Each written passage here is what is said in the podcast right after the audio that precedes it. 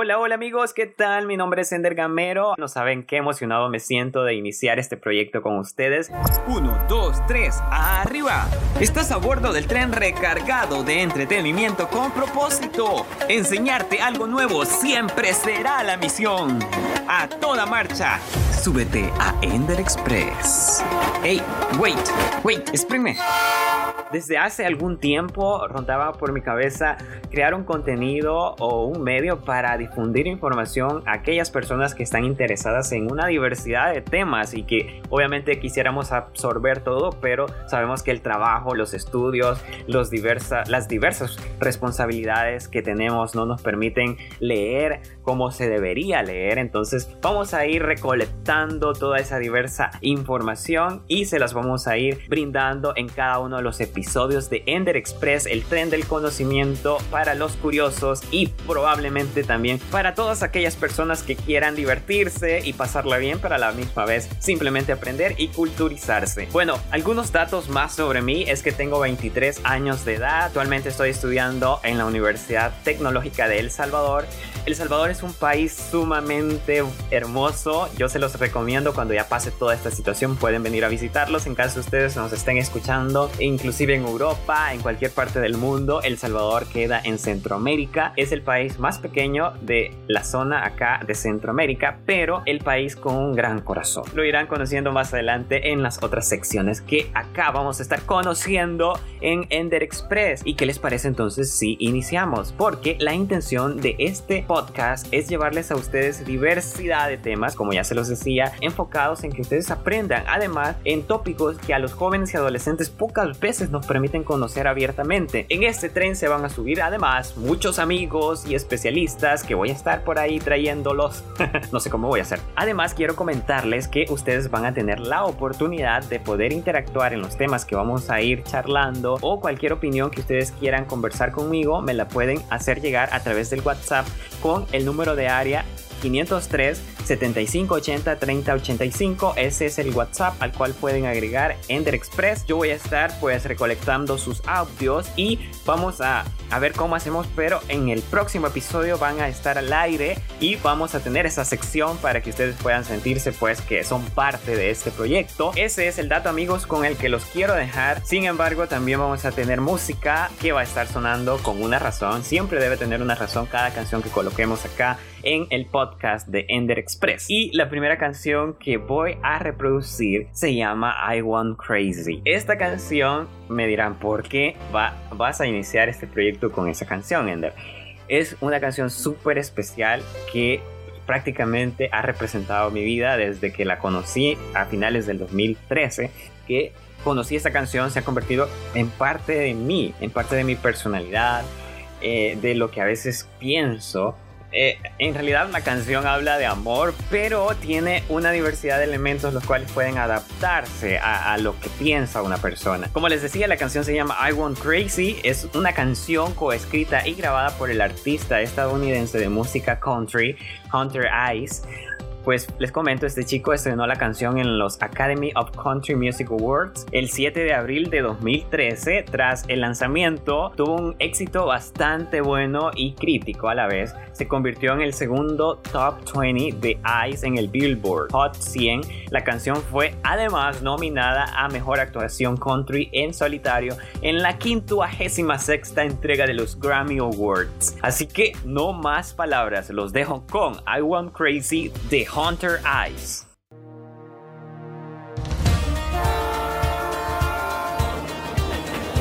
Hmm. I'm booking myself a one-way flight. I gotta see the color in your eyes. You're telling myself I'm gonna be alright without you, baby, It's a waste of time.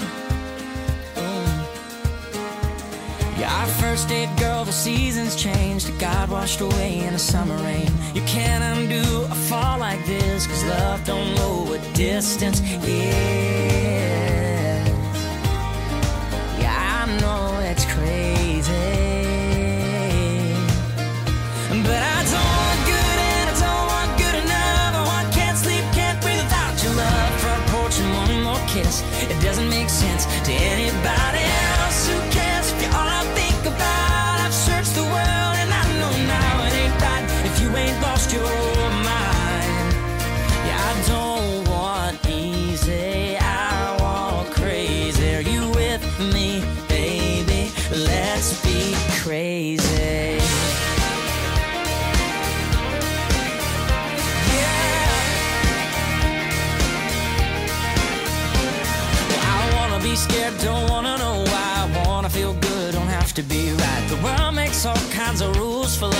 say you gotta let it do what it does. I don't want just another hug and a kiss goodnight. Catching up calls on a date sometimes. I love that we're rebels and we still believe we're the kind of crazy people wish that they could be.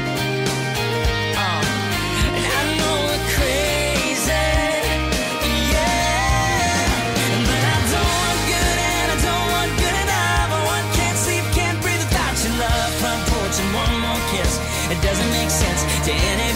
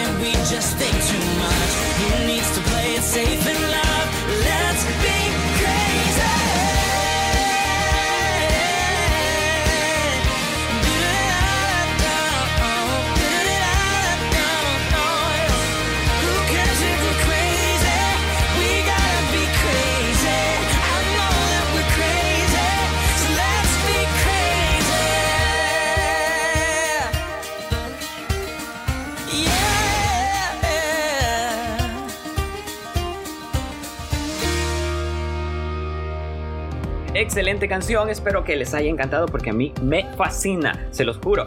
Y sobre todo el nombre, I Want Crazy, no es algo como que se pueda traducir literalmente al español en este caso, porque sería algo así como quiero algo loco o algo aventado. Hunter Eyes escribió la letra pensando quizá en esas personas o esas parejas que tienen a alguien especial, ¿verdad? Pero obviamente no son parte del estándar que se cree que debe existir en una pareja, sino que ellos siguen sus propias reglas y es bueno, es saludable.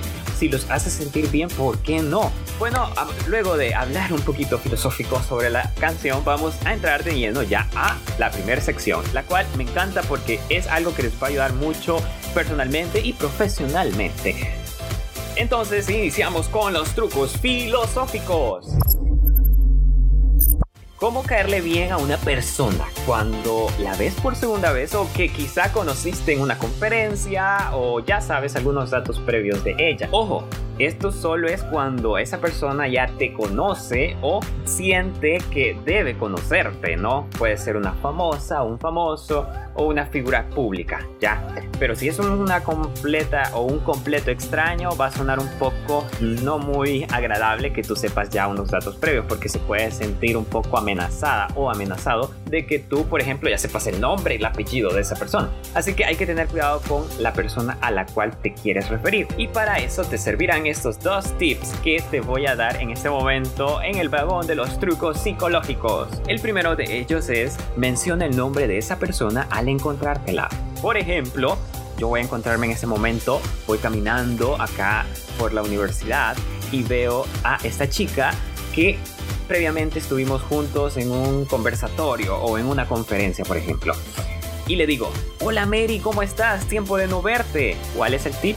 Dije el nombre de ella, ¿verdad? Entonces ella ya se siente más cómoda conmigo porque sabe que me aprendí su nombre de alguna manera donde la haya conocido. Entonces ahí podemos iniciar ya la conversación. Si ella no se acuerda de mí, pues yo le recuerdo o yo le digo cómo es que sé de ella. Y ahí ya la hice sentir especial. Creo que ese es el tip, hacerla sentir que es importante para mí. El siguiente truco es parafrasear lo que esa persona te esté comentando. Por ejemplo, si estamos hablando acá en este caso con Mary, ella me puede decir, me desconecté un tiempo de todo y decidí viajar a X lugar para compartir en familia. El tiempo con ellos es muy importante. Ok, a raíz de ese comentario que ella me dice, vengo y le respondo de la siguiente manera.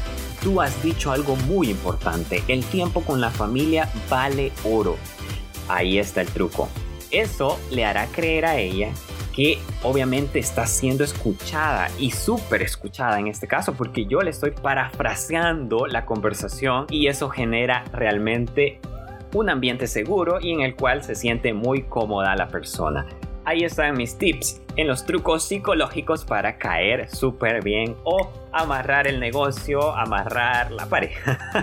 Porque esto puede servir para lo que ustedes deseen. Aplíquenlo y me cuentan. Ahora nos trasladamos al siguiente vagón de protocolo y etiqueta. Ok, nos planteamos el siguiente escenario. Imagínate que te han invitado a la casa, ya sea de tu novia, de tu novio o de un amigo, y pues estás a punto de iniciar esta cena o este almuerzo, como sea. Entonces hay ciertos modelos o estándares de conducta los cuales debemos seguir para generar una buena impresión, ya sea porque realmente estás queriendo ganar méritos o queriendo pues quedar bien con alguien. Así que te voy a dar los siguientes consejos que debes hacer, ¿verdad? Para no pasar una vergüenza. Ok, iniciamos con el primer consejo y es está relacionado con que al final de la cena o el almuerzo tú vayas y ayudes a lavar los platos. Muchos dicen que esto genera muchísimos puntos a tu favor, pero la verdad no se ve bien cuando tú eres el invitado. Imagínate, invitas a alguien y permites que esa persona invitada vaya y lave los platos al final. Creo que no se ve muy bien. O sea, considéralo desde esta perspectiva. Así que no te preocupes, o sea, eres el invitado y todo va a estar bien, laves o no los platos. El siguiente tip va relacionado a cuando te sirven la comida, sería bueno iniciar antes o cuando es el momento adecuado. Pues imagínate que ya todo está servido, pero tú eres el único que está sentado. Entonces todos los demás están preparando algo previo a iniciar la comida. Entonces obviamente lo que tú tienes que hacer es esperar a que los demás se sienten. Inclusive no deberías sentarte para mí, deberías esperar a que todos pues te vayan a sentar. Imagínate estás en la casa de tu novia, obviamente tienes que alarle la silla para que se siente ella y después tú. Ese es mi consejo. no vayas a iniciar antes a comer tú porque eres el invitado y o sea, eres el rey en ese momento. No, tienes que siempre tener humildad ante todo. ¿Qué hacer en el caso? Imagínense esto. Te sirven una sopa de mariscos, por ejemplo, y obviamente no te gusta. ¿Qué es indicado? Obviamente decirle, fíjese que no me gusta, no quiero comer.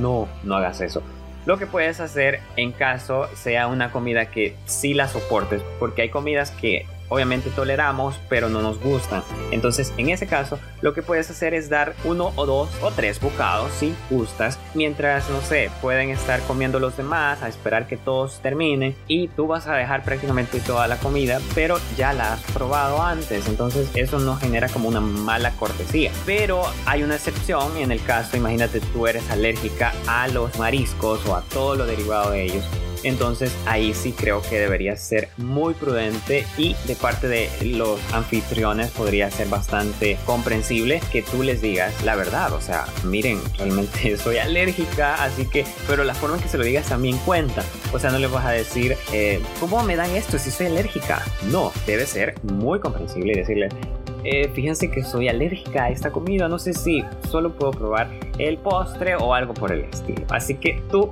yo sé que vas a ser muy creativo o creativa para salir de esa situación. Ahora bien, cuando nos sirven la bebida con hielo, ya sean unos cubitos o como sea la forma del hielo, te voy a dar estos consejos. Siempre intenta no hacer ruido con el hielo rozando el vaso, porque ese ruido es como cuando tú abres un, una golosina o algo y los demás están en el cine o en cualquier lugar tranquilo y tú haces ese gran ruido. Entonces eso genera bastante descortesía de, algún, de alguna manera. Otra, no intentes comerte el hielo. O sea, yo sé que lo puedes hacer en tu casa, pero en una casa ajena no se hace eso.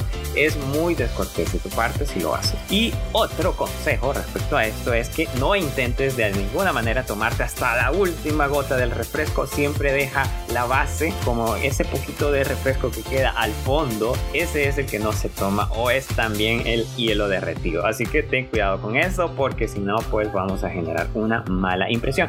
Y el último consejo cuando te inviten a comer, en esta ocasión también puede ser que tú invites a alguien, es que en la mesa nunca deben haber objetos personales. Y esto va también para las mujeres porque muchas pueden dejar sus pintalabios, sus lentes, su celular. Ojo, el celular es como el enemigo íntimo, por decirlo así, de las mesas de cena, de almuerzo, de desayuno. Así que alejen el celular lo máximo posible de la mesa cuando vayan a comer, por favor. Y estos han sido los consejos de protocolo y etiqueta en Ender Express.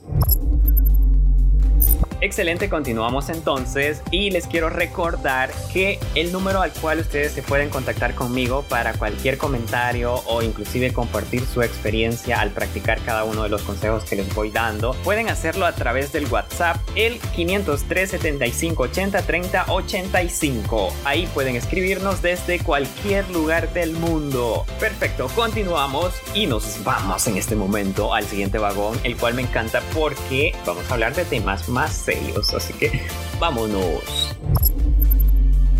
Bienvenidos a Íntimamente. En este vagón en particular me encanta porque es un espacio para que hablemos de manera seria algunos temas que han estado en la palestra pero no han sido tocados en los medios de comunicación porque algunas veces se consideran tabú o que pueden generar ansiedad para ciertas personas. Sin embargo, yo sé que acá estamos la mayoría ya mayores. Eh, si hay algún niño, pues espero que también le ayude porque no tampoco es que vamos a hablar de una manera eh, despectiva respecto a los temas que vamos a ir tocando. En esta ocasión quiero que hablemos respecto a esas preguntas que usualmente se le hacen a los sexólogos y qué pensamos nosotros como jóvenes y adolescentes respecto a eso. La primera de ellas es ¿con qué frecuencia se debería tener relaciones sexuales? Obviamente, cuando hablamos de relaciones sexuales, hablamos cuando hay penetración, tanto del hombre con la mujer. Entonces, dicen los expertos que cada persona tiene un apetito sexual particular y esto determina el deseo de tener mayor o menor frecuencia en los encuentros sexuales. Por lo general, entre los 20 y los 50 años predomina una asiduidad mayor. Sin embargo, no hay nada escrito en piedra. Eso creo que lo debemos tener muy muy en cuenta sobre este tema y es que los expertos también explican que hay muchas personas que aún teniendo más de 50 años de matrimonio tienen una vida sexual tan activa como la de un par de recién casados y todo eso se debe también a la forma en que se lleva a cabo o se trabaja en el matrimonio porque puede que muchos no lo tomen así pero para nosotros los jóvenes a veces pensar en matrimonio es como vivir felices verdad pero no en realidad es un trabajo más que llega a nuestras vidas no viéndolo literal, ¿verdad? Que sea un trabajo, que te van a dar un sueldo, sino más bien viendo que cada día tienes que esforzarte por mantener en pie esa, algunos economistas le llaman a los matrimonios a esa empresa, a esa institución, ya que comparten hay muchas interrogantes que le hacen a los sexólogos y que me gustaría platicarlas con ustedes, pero no podemos por el tiempo, así que lo vamos a dejar para el próximo episodio. Sin embargo, tengo aún otro tip que les quiero dar respecto a El Salvador específicamente. Si ustedes, chicos o chicas, van por la calle y un policía se les acerca y les dice, hey, dame tu celular, quiero revisártelo. ¿Qué harían ustedes en ese caso? Pues vengan y les digo lo siguiente, no deben dárselo porque de acuerdo al Código Procesal Penal de nuestro país, El Salvador, hay un artículo específicamente el 201 que dice lo siguiente, cuando se tengan razones fundadas para inferir que una persona posee información constitutiva de delito o útil para la investigación almacenada en equipos o instrumentos tecnológicos de su propiedad o posesión, el fiscal solicitará la autorización judicial para adoptar las medidas que garanticen la obtención, resguardo o almacenamiento de la información sin perjuicio que se ordene el secuestro respectivo. ¿Qué quiere decir eso? Se los resumo. Nadie puede quitarles a ustedes sus respectivos celulares, tabletas o cualquier instrumento tecnológico sin una previa autorización judicial. Así que cuando un policía se acerque a ustedes y les pida el celular, díganle, eh, ¿dónde está la autorización judicial? Si me permite leerla. Así que atentos chicos y nos vamos con la última sección. Porque sabemos que detrás de cada éxito hay una gran historia. Let's find out. Entremos al vagón. De vidas que inspiran. Bienvenidos a nuestra última sección o vagón, si así le quieren decir, en este tren del entretenimiento con propósito, que se titula Vidas que Inspiran. En este vagón siempre vamos a estar hablando de aquellas personas que han trascendido debido a algo que hicieron y ha dejado un gran legado en la sociedad y en la historia humana. Hoy vamos a hablar de J.K. Rowling, la mujer detrás del niño mago, que obviamente todos conocemos como Harry Potter o Harry Potter, como quieran decirle. Les comento que esta mujer, o J.K. Rowling, es una escritora británica principalmente conocida por ser, obviamente, la creadora de la serie de libros de Harry Potter, cuya idea fue concebida durante un viaje en tren de Manchester hasta Londres en 1990. Los libros de Harry Potter han atraído atención alrededor del mundo, ganando múltiples premios y vendiendo más de 400 millones de copias. O sea, esto en impreso, pero imagínense en digital,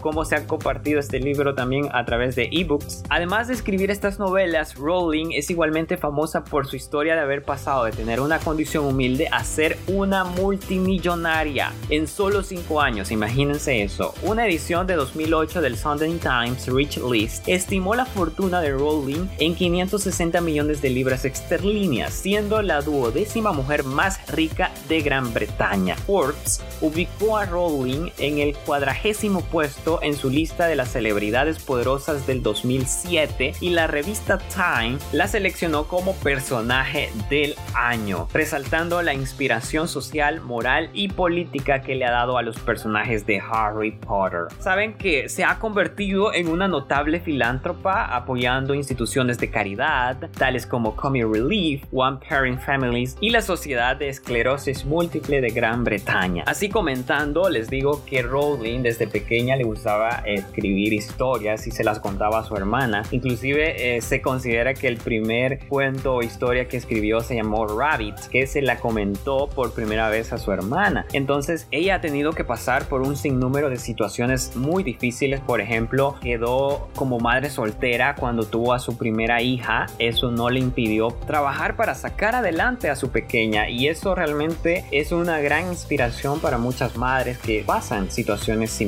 En 1990, mientras viajaba en un tren demorado durante cuatro horas desde Manchester hasta Londres, surgió en su mente completamente formada la idea de una escuela de hechiceros. Ella dice no saber de dónde provino la idea, pero que todo comenzó con Harry y luego todos los personajes y situaciones afloraron en su cabeza. Lo que sí recuerda muy bien es que cuando llegó a su departamento comenzó a escribir inmediatamente y es que eso es algo que creo que hasta los periodistas hacemos y es que cuando tenemos una idea hay que escribirla porque a veces la mente nos juega, ¿verdad? Ahí sucio y se nos puede ir la idea así, así como llegó. Sin embargo, no todo fue felicidad ese año debido a que lamentablemente la madre de Rowling fallece a raíz de la esclerosis múltiple y en muchas ocasiones eh, la escritora ha dicho que su madre no conoció nada de Harry Potter debido a que prácticamente cuando nace la idea fallece su madre y todo eso se ve reflejado, si bien los fans saben, en el primer libro que representa esta gran saga. Lo demás creo que ya es ampliamente conocido por ustedes y es que fueron un gran éxito las películas basadas en los libros que esta gran escritora siguió produciendo y además aún la vemos trabajando para el cine como guionista en sus películas de animales fantásticos y donde encontrarlos. Un dato también muy interesante es que también hace donaciones J.K. A organizaciones de ayuda que favorecen a las familias monoparentales y a la investigación de la esclerosis múltiple. Saben, ella tiene una frase que me encanta y quiero eh, casi ir finalizando esta sección con estas palabras que ella dice. Creo que tenemos una responsabilidad moral cuando se te ha dado más de lo que necesitas, debes actuar sabiamente con ello y dar inteligentemente. Muy sabias esas palabras y pues los dejo ahora con una super fan de esta escritora que dice que ha leído 10 veces los libros. Ella es Sharon Miranda y esto opina acerca de J.K. Rowling. J.K. Rowling es una maestra en, en cuanto a la escritura de ficción infantil. Yo creo que solamente leer sus libros te dan como la pauta que todo escritor necesita para ir guiando la, la trama y todo lo que va sucediendo en sus libros. utiliza una técnica tan genial para no perder los detalles y llevar un hilo que es fabuloso. Y si hay algo que se le admira muchísimo a ella es su perseverancia y el desempeño que tiene en el área en el que ella trabaja. O sea, muchas editoriales la rechazaron porque sus libros eran muy largos y eran enfocados a niños, pero no se rindió. O sea, tuvo una idea, tuvo un sueño y ahí estuvo, estuvo muy presente. Y a pesar de que tuvo que censurar un poco su nombre y solamente utilizar sus iniciales por ser mujer, pues lo logró. Joan Rowling lo logró. Hemos llegado al final de este episodio, espero que les haya encantado este podcast y sobre todo que hayan tomado nota de cada consejo y lo pongan en práctica. Recuerden que además pueden interactuar conmigo a través del 503 75 80 30 85, dar sus comentarios y si lo desean podemos reproducir sus audios en el siguiente episodio de Ender Express. Esto ha sido todo por hoy. Nos escuchamos la próxima semana. Y los dejo con la siguiente canción que tiene el propósito de hacerlos bailar. Esto fue Ender Express.